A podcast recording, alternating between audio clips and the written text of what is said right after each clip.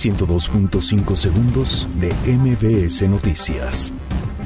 México pide a Estados Unidos discutir por separado temas de migración y comercio. Diputados declaran constitucionalidad de prisión preventiva oficiosa.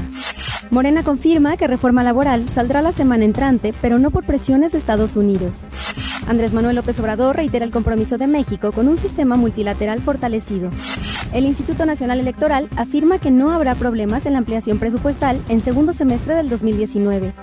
SAT prevé que se presenten 6.9 millones de declaraciones anuales 2018. Explota tanque de gas en una casa en la colonia Roma. Tres asaltantes y una combi son detenidos en retén del Estado de México. Policías estatales rescatan a 17 migrantes cubanos de ser secuestrados en Reynosa. Juez ordena analizar estado mental del atacante en Mezquita de Nueva Zelanda. 102.5 segundos de MBS Noticias.